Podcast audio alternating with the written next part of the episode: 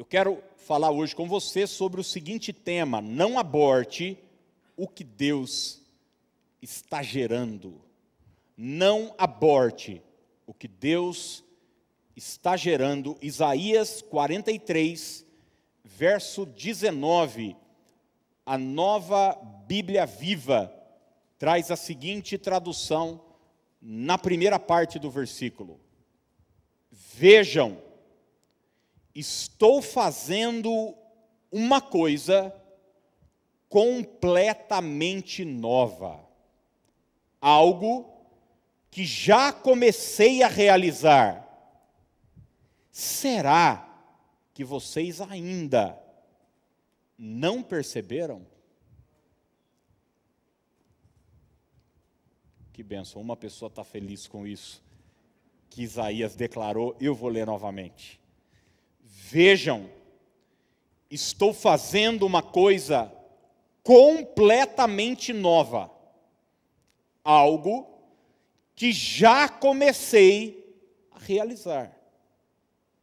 Será que vocês ainda não perceberam? Eu me lembro que numa das gestações da Dani, uh, a gente estava saindo de uma casa, aqui na Voluntários, e eu inventei de sair correndo na frente dela, brincando. Ela estava grávida de três ou quatro meses. E ela saiu correndo atrás de mim. E os dois brincando. E a Dani tropeçou e ela bateu com a barriga no chão, na calçada. E eu me lembro que nós entramos em pânico. Afinal de contas, ela estava carregando uma criança no ventre dela. Você que é mãe, você que já teve essa experiência de, de ser mãe, sabe do que eu estou falando. E se não, da mesma forma você sabe porque já ouviu falar. Uma grávida, ela precisa tomar alguns cuidados. Uma grávida, quando descobre que está gerando é, algo no seu ventre, precisa tomar cuidado com a sua alimentação, precisa tomar cuidado com a sua saúde, precisa tomar cuidado com coisas que ela deve fazer e coisas que ela não deve mais fazer. Eu digo isso porque quando Deus está para realizar algo na nossa vida, quando Deus está para inaugurar algo na nossa vida, isso, antes de mais nada, surge e aparece como uma semente dentro do nosso espírito. Um sonho, uma promessa, uma palavra, nós passamos então a carregar dentro de nós, no nosso espírito, algo que Deus plantou através de uma palavra profética, através de uma palavra revelada, através de um sonho, através de um projeto, seja ele um novo negócio, o sonho de ter uma família, um ministério, mas da mesma forma como uma gravidez, pode ser interrompida se você não tomar alguns cuidados. Sonhos que Deus planta no seu coração também podem ser interrompidos se você não tomar alguns cuidados. Se você não preservar, se você não estiver atento uh, ao que está acontecendo dentro de você, você pode, por algum motivo, abortar interromper aquilo que Deus está gerando dentro de você. Isaías nos declara que o Senhor já inaugurou, já está fazendo. O tempo não é futuro. Ele não diz, olha, Deus vai fazer. Ele diz, não, eu já estou fazendo uma coisa nova. E é curioso que o texto termina com uma pergunta. Ele diz: Você não percebeu? Eu me lembro que, há alguns anos, uma jogadora de vôlei, ela descobriu que estava grávida no dia do parto. Ela não percebeu. Aí você diz, poxa, mas ela interrompeu o ciclo menstrual e ela não viu. Não, na verdade, atletas de alta performance tomam medicamento e ela não menstrua. E, enfim, e, eu não sei, eu não sei, eu não sei. Foi matéria na Rede Globo, eu me lembro de ter visto isso, tem uns três ou quatro anos, que essa moça estava grávida, carregando algo dentro dela e ela não percebeu. Isaías termina com essa pergunta: você não percebeu ainda que Deus já plantou dentro de você, que Ele já inaugurou na sua vida algo novo? E eu quero hoje ser boca de Deus para você, para sua família, para os seus negócios, para sua vida financeira, para o seu ministério, para sua vida emocional e espiritual. Deus está inaugurando algo novo em você. Agora, é necessário que você tenha alguns cuidados para que isso que foi plantado por Deus dentro de você, essa semente, por isso que uma gravidez ela começa com um sêmen, que é uma semente plantada. Não interrompa. E nós ouvimos semana retrasada aqui, o pastor Flávio falar sobre um tema importante. Ele falou sobre o perigo do medo. E o medo é um dos fatores que mais tem abortado sonhos, planos, projetos, promessas de Deus na vida de pessoas. E eu estou dizendo isso porque nesses últimos dias, até por ser semana do Natal, eu comecei a reler os evangelhos. E no início dos evangelhos, nós vamos ver a aparição de anjos. Gabriel aparece, um anjo aparece a José em sonho, enfim. É, e três personagens bíblicos recebem a aparição de anjos com essa palavra: algo novo está para acontecer, algo novo está sendo gerado, uma criança vai surgir, mas vocês precisam tomar cuidado para que o medo não interrompa o que Deus está gerando. E a primeira personagem é Maria.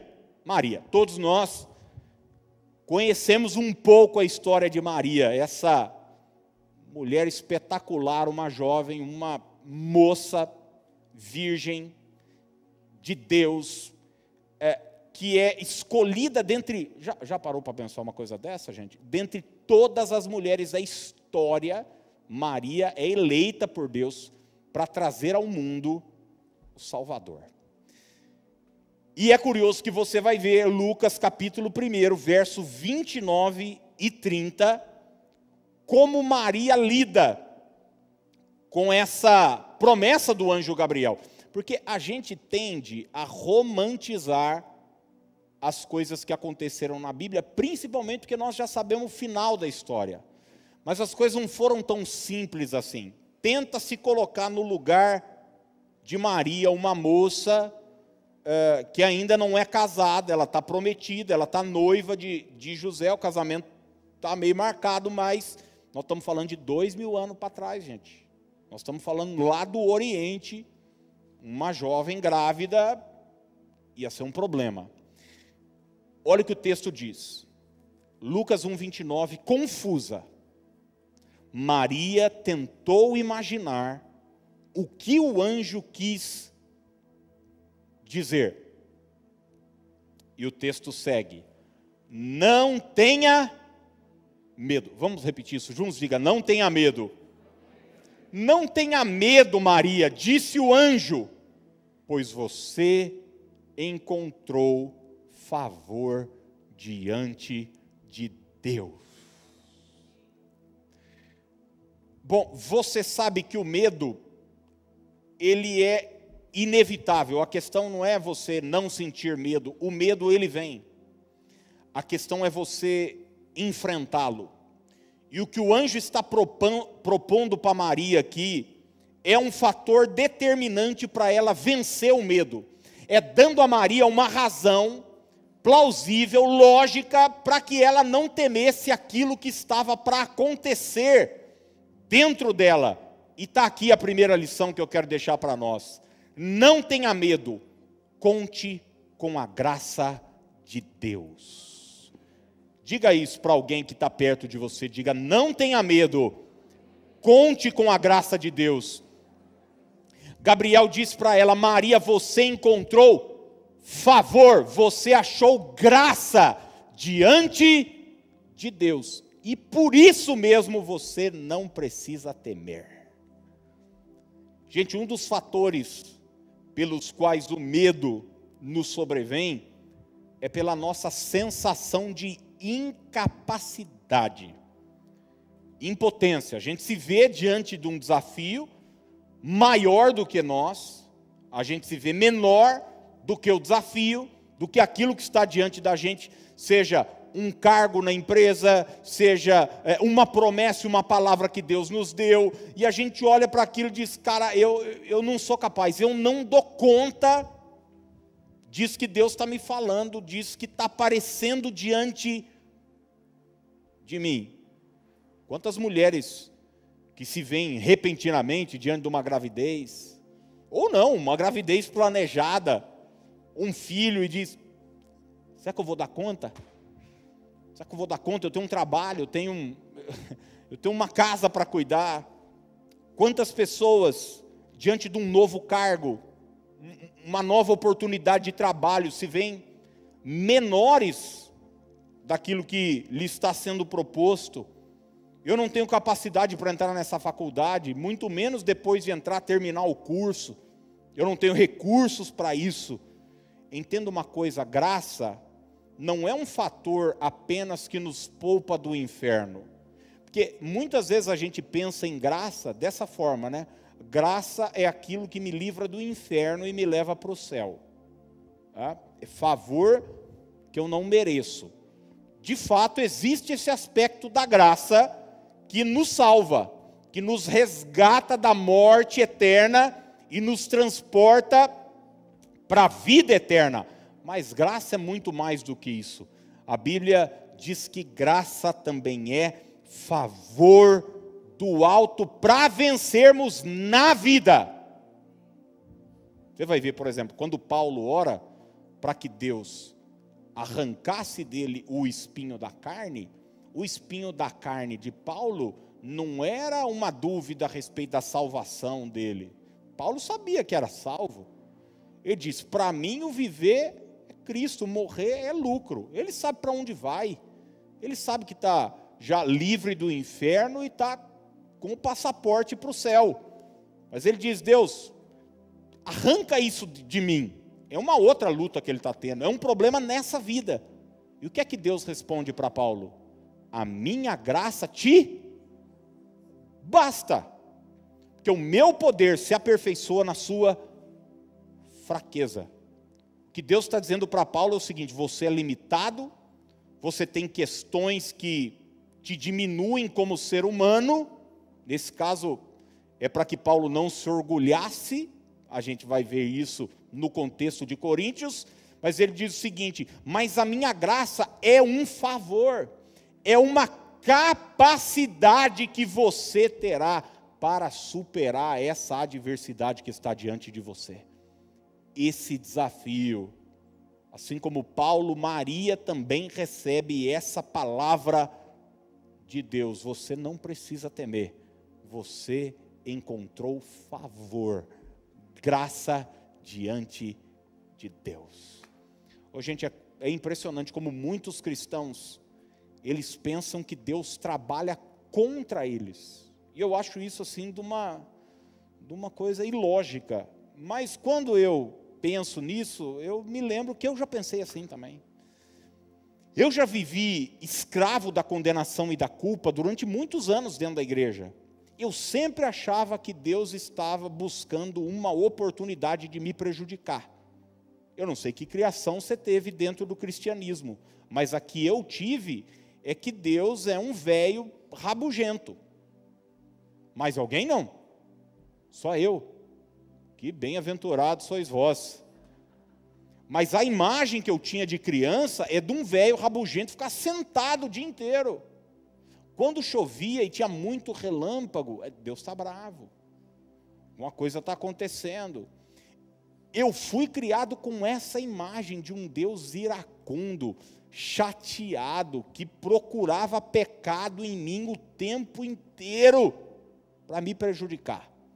E daí eu fui crescendo, acontecia um problema na minha vida, um problema no trabalho, um problema é, normal, qualquer problema. Sei lá, furou o pneu do carro. Eu já achava que era Deus que estava querendo. Não, é só um prego mesmo na, na rua. Alguém em casa ficava resfriado, eu já achava que era Deus. Não, não, às vezes é, mudou o tempo. Mas a gente tende a viver debaixo dessa condenação, porque a gente acha que Deus está contra. Mas eu quero dizer para você que a graça vira essa chave na nossa mente e nos faz entender que Deus não está contra nós, Deus está do nosso lado. Graça é favor. Daí você diz, Aquilo, está falando isso porque você não me conhece, você não sabe o que eu fiz. Pois é, graça é favor imerecido. Não tem a ver com o seu status, não tem a ver com as coisas boas que você fez ou com as coisas ruins que você deixou de fazer. Tem a ver com o amor de Deus na sua vida. A gente às vezes cresce achando e apoiado nessas questões, né, no nosso desempenho. E quando a gente cresce apoiado no desempenho, a gente se priva de viver essa verdade linda que é a graça de Deus. Daí a gente fica escravo do medo. Dias atrás alguém, minha filha dá aula no Ministério Infantil, a Dani também. Então, vira e mexe, elas me, me contam as pérolas que as crianças soltam lá. É a coisa mais linda do mundo. E um dia teve uma aula lá sobre o que agrada a Deus e o que desagrada a Deus. E daí a tia falou: Me fala uma coisa que desagrada a Deus. Aí uma criança falou assim: Beber cerveja. Daí ela falou: E agora me fala uma coisa que agrada a Deus. A criança falou: Não beber cerveja.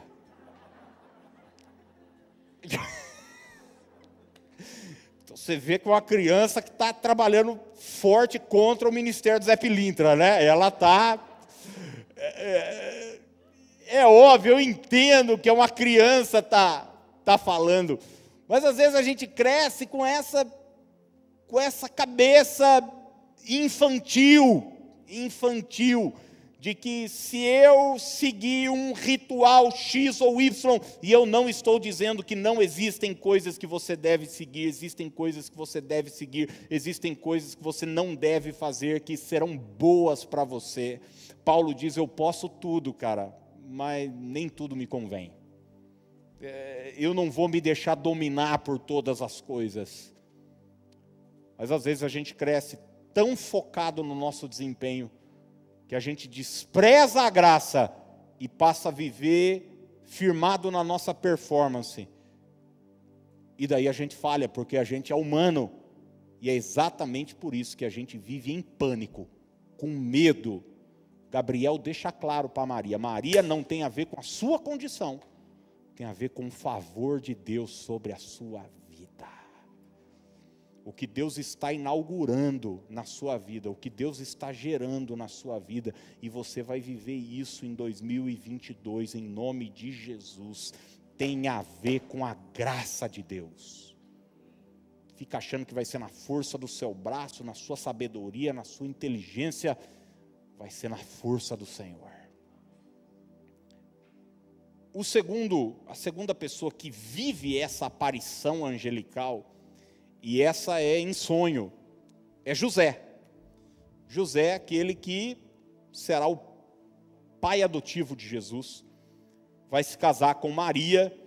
E, gente, como eu disse aqui, a gente tem a tendência de é, romantizar, em especial o presépio. É bonitinho, né, gente? É bonitinho, não é? Presépinho. José, Maria, menininho Jesus, os anjinhos, os magos ali, os presentinhos, ouro, incenso, mirra. Oi que neném, oi que belezinha, vai lá. Vai lá. Coloca a sandália de José. Sua noiva parece grávida, dizendo que é grávida do Espírito Santo. Quando José se vê nesse nesse olho de furacão, e ele gostava, amava Maria, admirava Maria, sabia da integridade de Maria. Você vai ler o texto bíblico em Mateus, está muito claro que José fala o seguinte, cara, legal, eu confio em Maria, tudo, mas eu não vou segurar esse BO, não. Eu vou, ó, como diz aqui hoje, eu vou dar linha na pipa. Leia depois o texto inteiro. Olha só, Mateus 1, verso 19 e 20. José, seu noivo, era um homem justo e resolveu romper a união em segredo. Falou, cara, eu vou chamar Maria e falar, viu? Cada um para um lado, tá tudo certo. Pois não queria envergonhá-la com uma separação pública. Que ia ser motivo de escândalo, gente.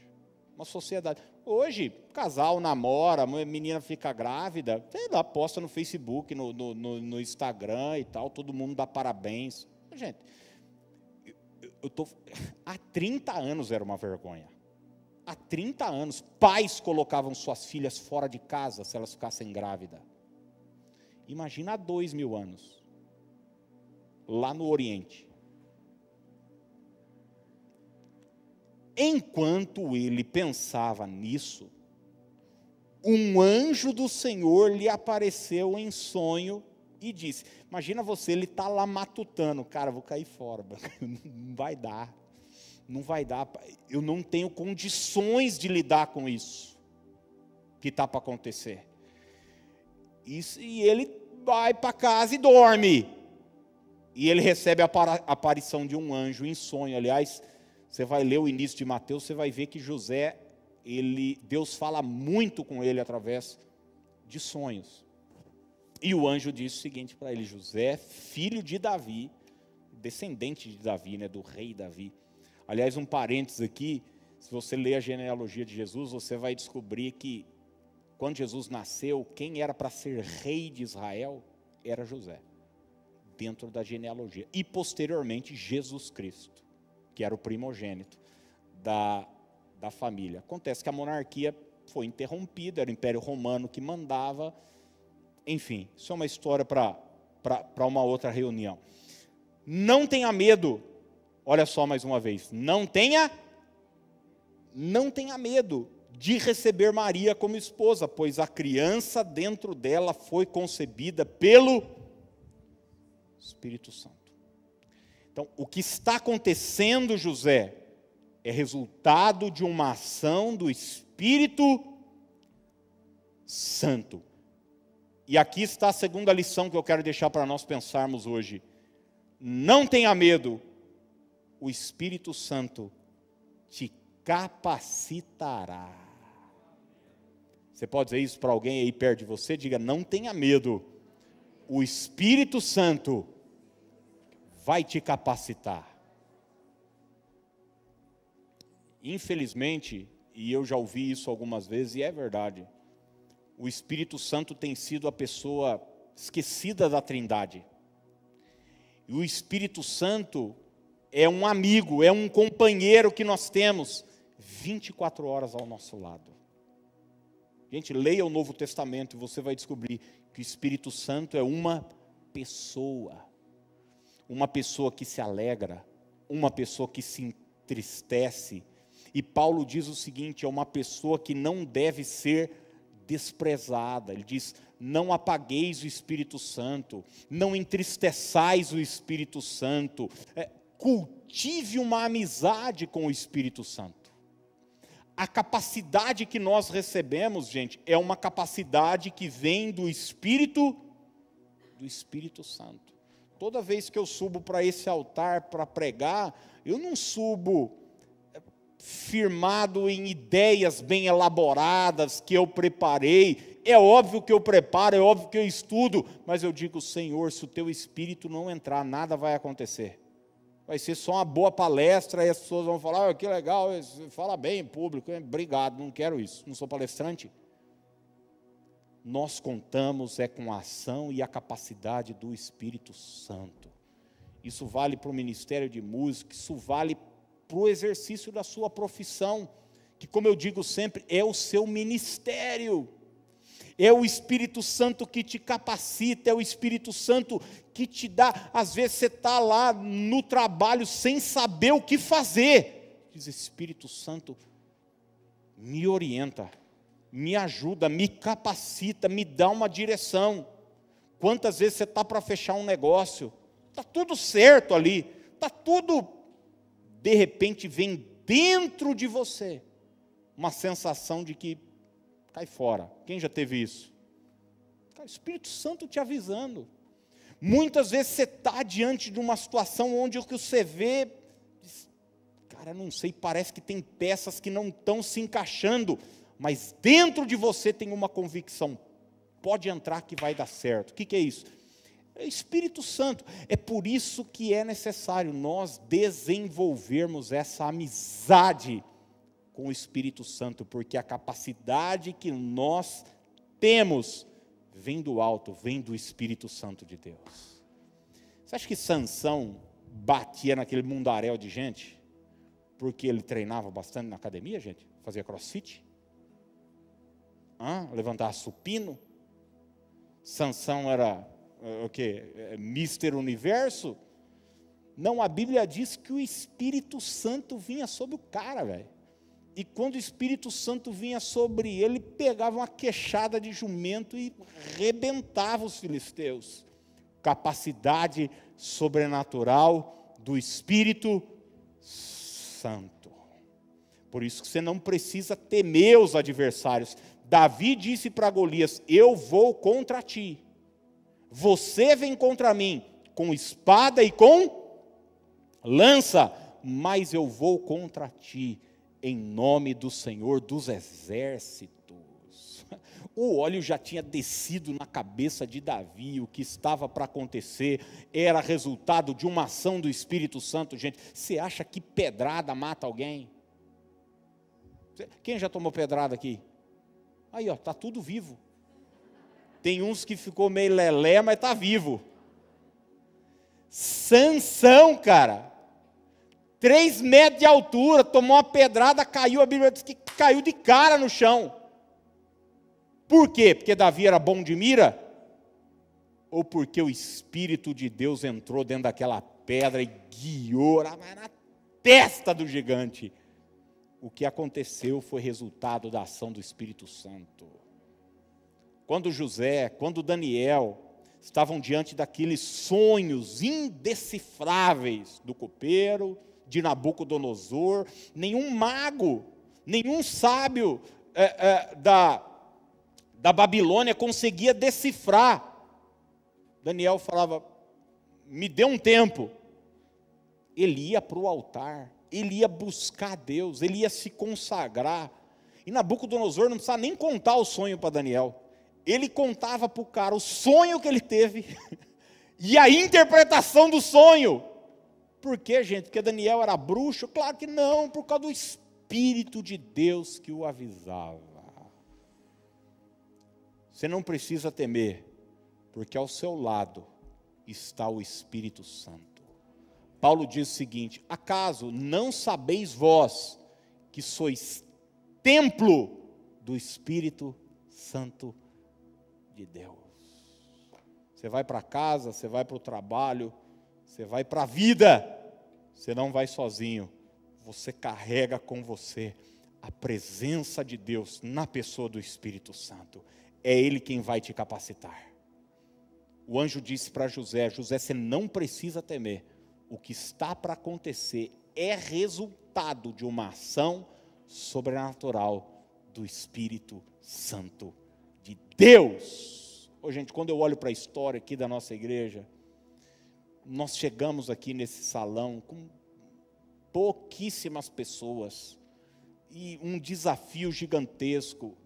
Quem acompanha a igreja, estou vendo Francisco e a Ana aqui, e alguns já há mais tempo, sabe que eu não mudei uma vírgula do que eu pregava.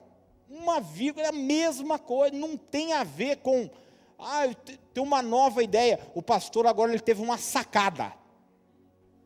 Uma nova visão. Não tem pastor que, dependendo do congresso que ele frequenta, ele volta com uma visão para a igreja.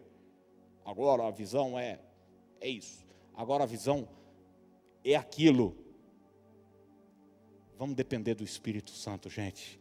E é o Espírito Santo quem vai trazer capacidade para a nossa vida. Terceiro e último personagem bíblico que viveu essa experiência de estar presenciando algo novo que estava sendo gerado e teve um alerta para que o medo não interrompesse foi Zacarias. Zacarias. Esse Zacarias aqui não é o Zacarias que você está pensando.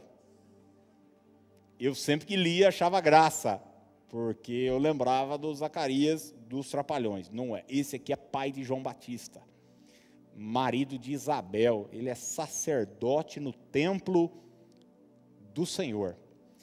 E se você não sabe, Isabel, mulher de Zacarias, é parente de Maria. Parente de Maria. João Batista é primo terceiro grau de Jesus, vamos dizer assim. E antes de Gabriel aparecer para Maria, ele apareceu para Zacarias no templo.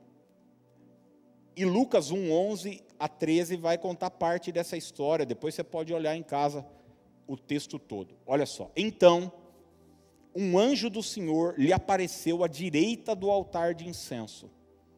Ao vê-lo, Zacarias ficou muito abalado e assustado. Gente, eu já orei para ver anjo. Mais alguém não? Vocês nada? Amém, que bom. Às vezes eu me acho um ET aqui, eu pergunto as coisas, ninguém, ninguém nunca nada. Eu já orei para ver anjo. Nunca vi nada, zero. Mas a pres... eu, eu às vezes vejo pastor assim, falando, não, estou vendo um anjo aqui. Eu, gente, desculpa, cara, mas tem coisa que não dá uma visitação angelical não é uma coisa assim. Eu estou dizendo, você vê, você vivenciar o sobrenatural. É óbvio que tem anjos aqui. A Bíblia diz que os anjos do Senhor acampam-se ao nosso redor. A gente não está vendo, mas eles estão aqui. Mas você ter uma visão do mundo espiritual, do sobrenatural, é uma coisa assustadora, bicho. E é exatamente o que acontece aqui com Zacarias. Ele chega no altar, ele é sacerdote, ele vai cumprir o seu ritual lá, vai é, queimar o, o, o, animal, vai botar lá os incensos, as coisas tal, mas no, na hora que ele entra, tem um anjo do lado direito do altar. Imaginou uma coisa dessa? Não. Você entra num ambiente, já tem um anjo lá dentro. O texto diz que ele ficou muito abalado e assustado. O texto segue dizendo: O anjo, porém, lhe disse: O que é que o anjo disse, gente? Não tenha medo. Vamos ver isso mais uma vez? Diga: Não tenha medo. Não tenha medo, Zacarias. É o mesmo anjo que apareceu para Maria depois. Deus não faz acepção de pessoas. Ele aparece para um homem, aparece para uma mulher, aparece para um velho, aparece para uma moça, aparece para um sacerdote, aparece para uma moça lá em Nazaré. Não tenha medo, Zacarias. Sua oração foi ouvida. Isabel, sua esposa, lhe dará um filho e você o chamará de João, João Batista. Primeiro profeta depois dos 400 anos de silêncio de Deus. Terceiro lugar, não tenha medo, Deus ouve a tua oração. Diga aí para o seu vizinho, diga, não tenha medo. Diga, Deus ouve a tua oração. Gente, a oração é uma arma poderosíssima para anularmos a ação do medo na nossa vida. Já vivi a experiência com os meus filhos, principalmente quando eram bem pequenos, deles terem aquela.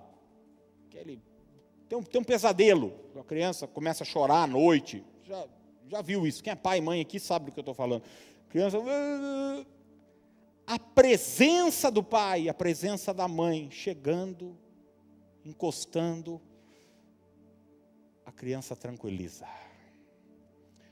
O problema é que muitas vezes a gente está querendo enfrentar os pesadelos da vida, as dificuldades da vida, os problemas da vida, sozinho. E daí a gente diz, ah, mas eu tenho medo.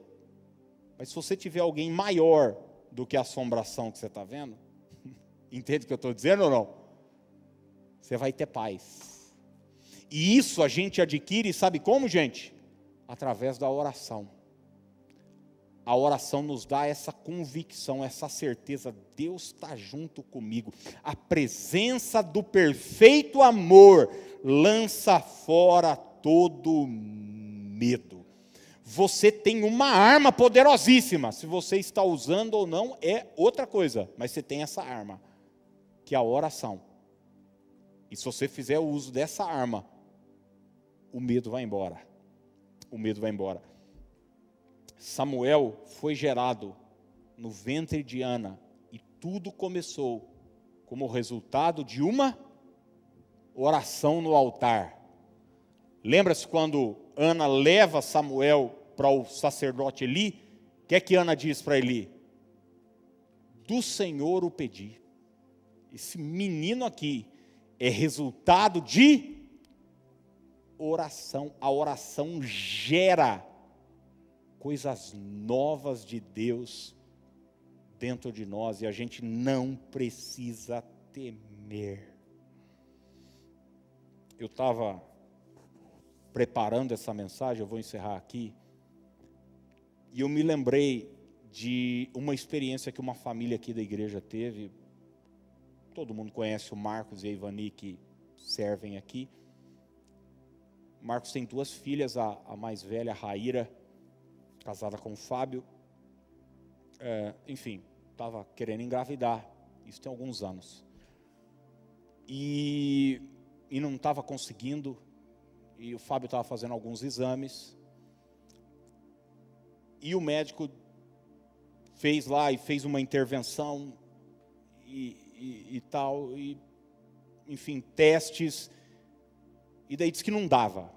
E daí disse que ele teve um retorno, o médico falou, ó, o que nós fizemos não, não funcionou. Vamos precisar fazer outra intervenção para a coisa dar certo.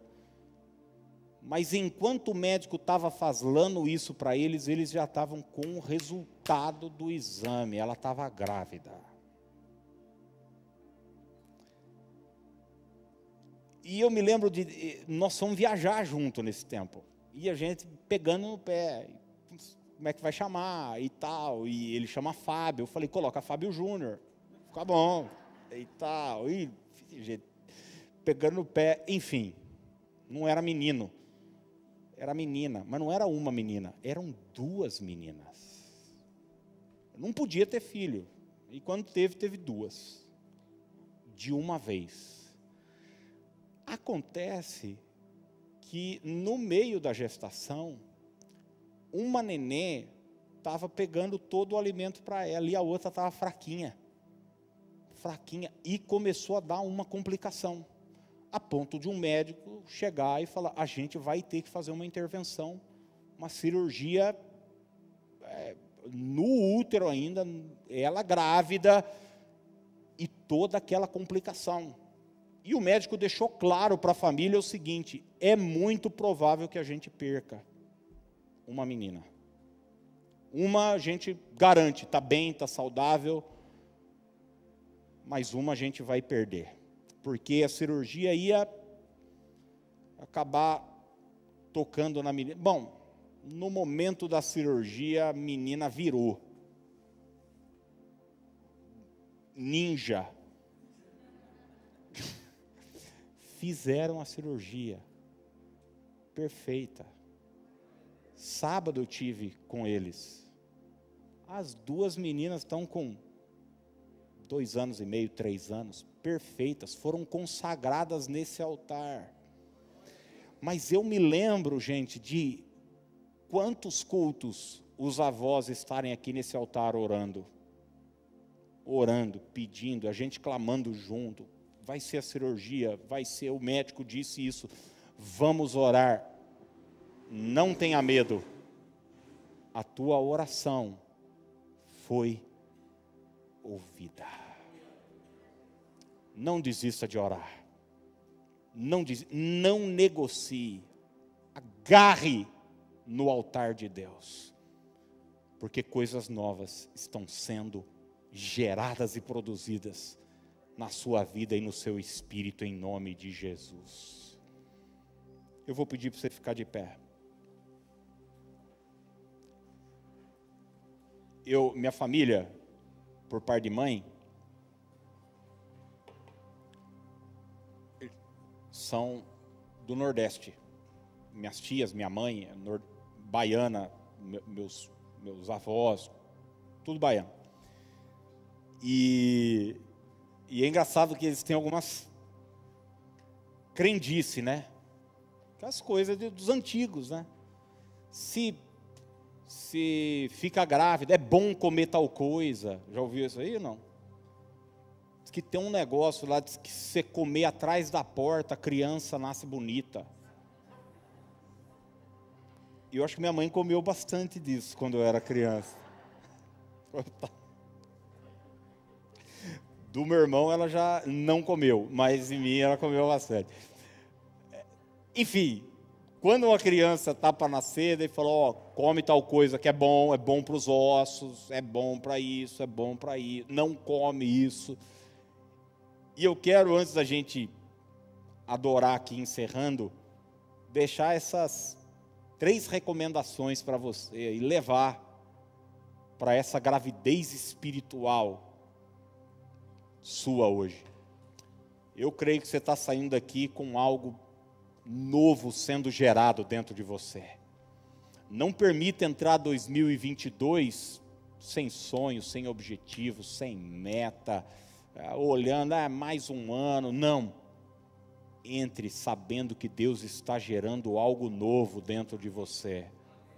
Mas leve nessa gravidez essas três coisas. primeira delas, graça de Deus. Graça. Deus está do meu lado. Jamais se esqueça disso.